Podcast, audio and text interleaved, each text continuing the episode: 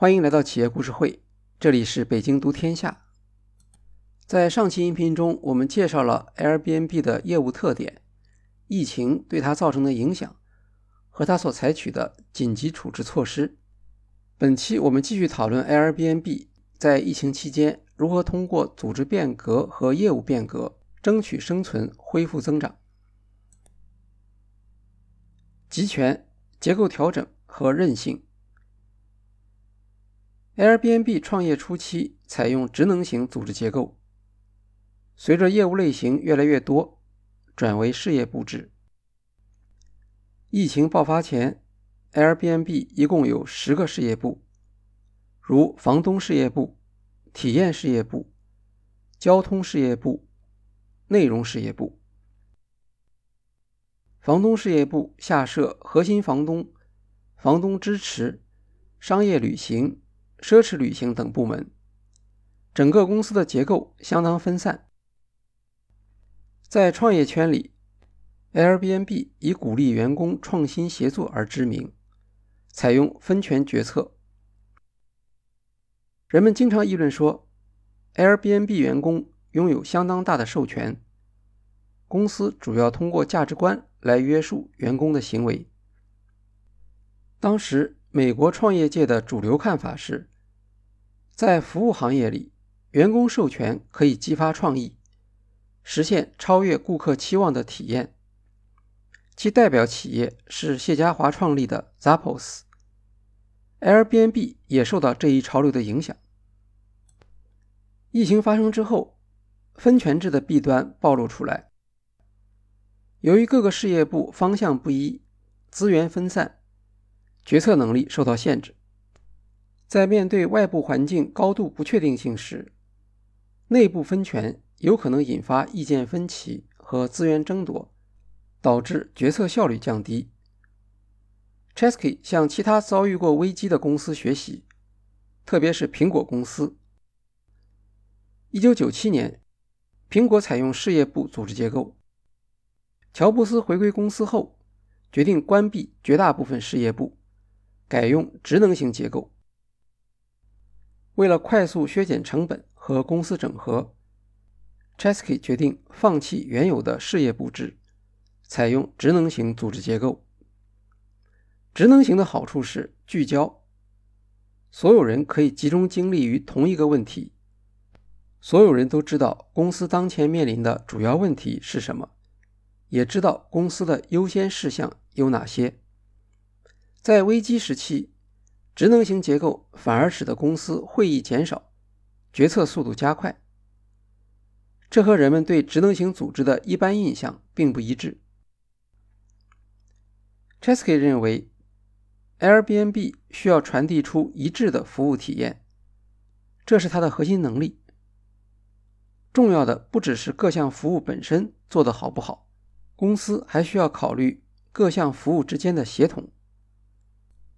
事业部组织结构对实现这一目标可能并不是高效率的做法。他也对之前业务扩张的决策做出了反思。Chesky 回忆说：“当企业跃出核心业务的边界时，必须特别小心。Airbnb 曾经试图进入航空和交通业务，我们当时觉得自己的品牌很强，流量大。”但企业应当知道自己的能力边界在哪里，而不能只看自己的资产。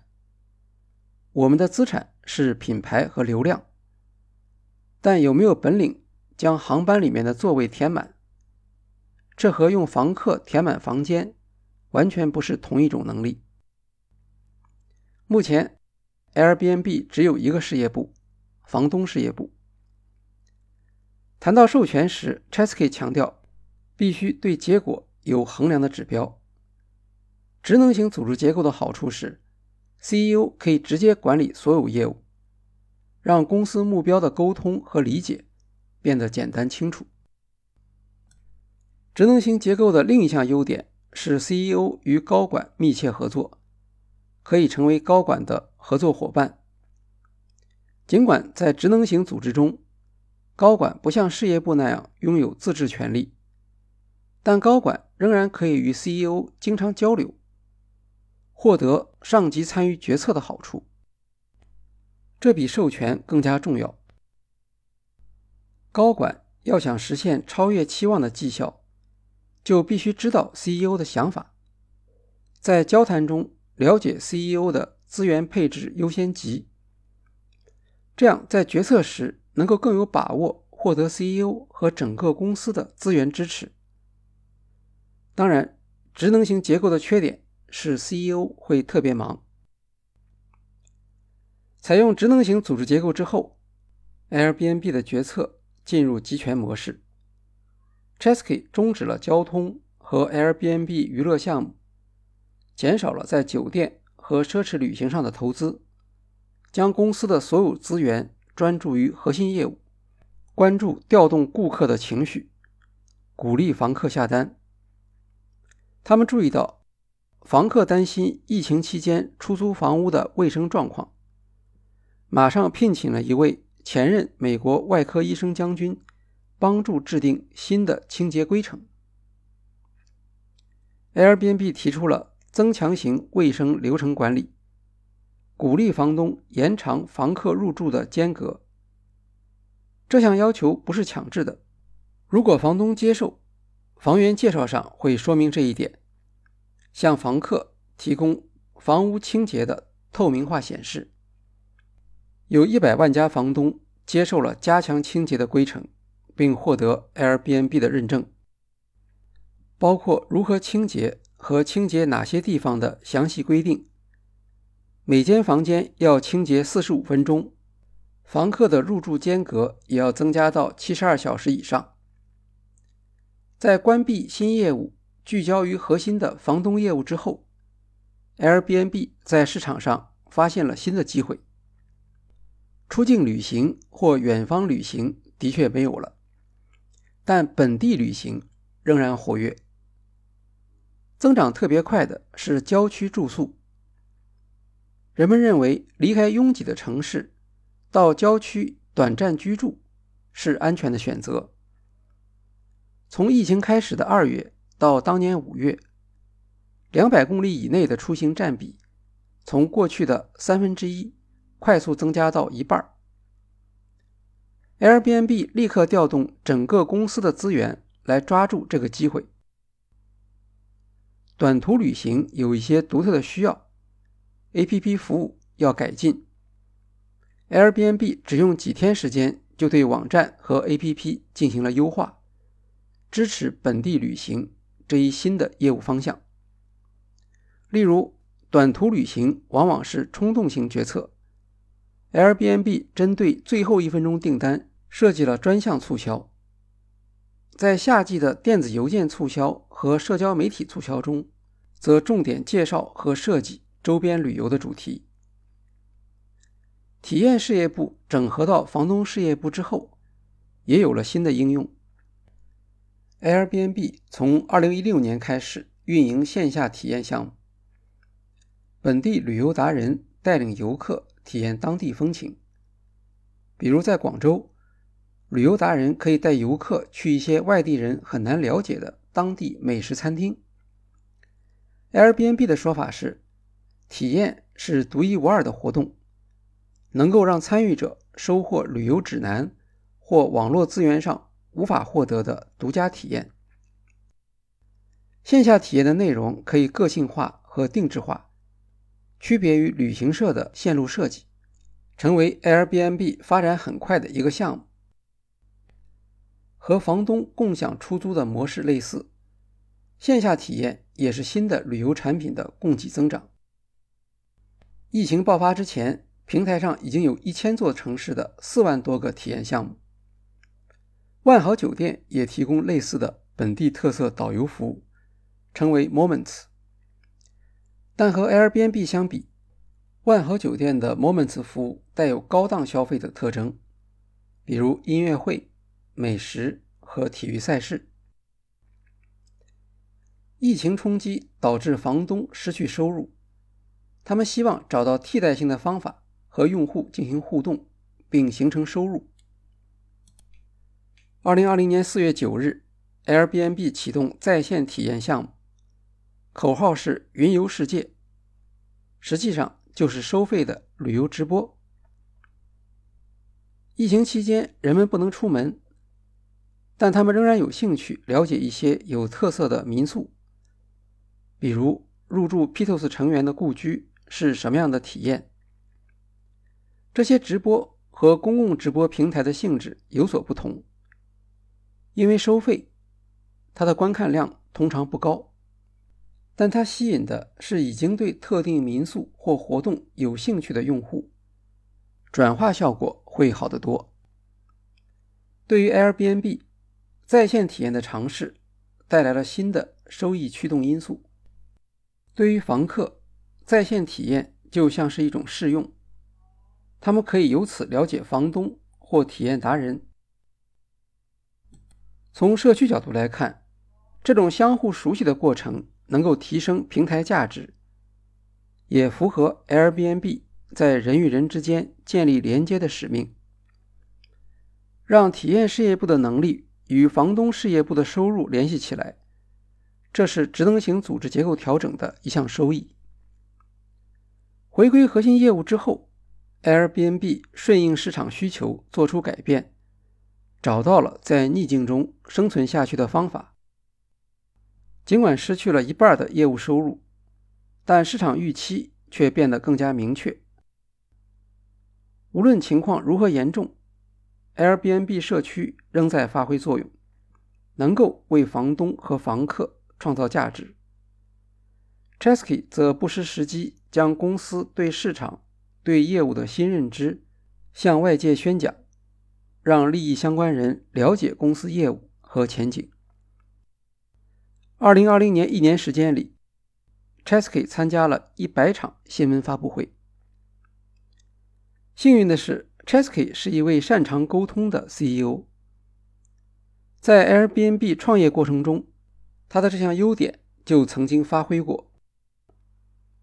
我们听到许多关于 Airbnb 的故事，也会看到网上流传的 Airbnb 第一版商业计划书。这些故事也许都是真的，但从故事到能够让人记住的叙事。并不是一个简单的任务。比如，在介绍 Airbnb 用户体验的设计优势时，他会提到，三位创始人中有两位毕业于罗德岛设计学院。罗德岛设计学院有美国排名第一的工业设计专业，在互联网企业中有许多罗德岛毕业生，其中不乏高管。但让一位工业设计专业的年轻人担任公司 CEO 的，却只有 Airbnb 一家。讲故事是 Chesky 的一项主要工作内容。CEO 不能总是讲过去的成功故事。疫情带来的挑战给 Airbnb 提供了新的故事情节。二零二零年下半年，Airbnb 重新启动了上市流程。和其他 CEO 不一样，Chesky 亲自撰写了美国证券交易委员会要求的上市材料 S 一，足足一万四千字。他说：“这样做有助于为公司设计出一个企业原型，列出公司经营的第一性原理。比如在创业早期，他们心里想的主要是如何服务好房东和房客。” Chesky 发挥设计师的能力，自己租用相机，为房东拍摄展示照片，提高房屋的吸引力。他们设计出七星评价体系，让房东努力创造出超越顾客期望的住宿体验。这些都很好，只是他们的确忽视了另一个利益相关人群体——社区。技术企业对社会发展负有责任。平台上的行为有好的一面，也一定会有不好的一面。Chesky 说：“很庆幸公司规模还很小的时候，就受到社区的严格监督。比如2011年的房客损害房屋事件，2016年黑人在平台上受到歧视的新闻在网络上传播开来。Airbnb 为此专门设计了一个按钮，要求使用者同意不会有基于种族、宗教和性取向的歧视行为。拒绝点击的有一百万人，Airbnb 将他们从平台上撤下。二零二零年十二月九日，Airbnb 终于成功上市，市场给出了肯定的反应。当天，公司市值曾经达到一千亿美元，超过酒店业排名前三位的巨头万豪、希尔顿和君悦加在一起。Chesky 认为，Airbnb 能够存活下来，主要是商业模式具备灵活性。公司不持有实体物业，却能够提供数百万间可以出租的房屋。Airbnb 是一种分布式网络，它为房东们搭建了一个社区结构，而社区结构不仅能够快速增长，同时也具备灵活性和适应性的特点。Airbnb 的社区结构让它领先于传统酒店和旅游业，识别发现旅游的新趋势。二零二零年。Airbnb 营业收入比2019年减少了一半。到2021年，Airbnb 终于摆脱了疫情的影响，全年收入达到60亿美元，略高于酒店行业第二名的希尔顿，比2019年增长了25%。2020年9月，公司上市时，自由现金流下降为负5亿美元。到二零二一年底，自由现金流已经增长到二十二亿美元。考虑到公司的总收入只有六十亿美元，二十二亿美元的自由现金流令人印象深刻，也让投资者感到放心。我们将在下一期音频中介绍 Airbnb 对疫情后旅游行业变化方向的一些看法和他们所做的准备。欢迎收听。好，今天的企业故事会就介绍到这里，谢谢大家。